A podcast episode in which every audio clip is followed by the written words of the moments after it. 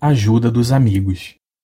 Geralmente, as pessoas que sempre foram amigas próximas ficam sem jeito e tensas na presença dos pais que perdem um filho. Em contrapartida, parece que aqueles que já passaram por esta experiência ficarão perto, mesmo não tendo amizade prévia.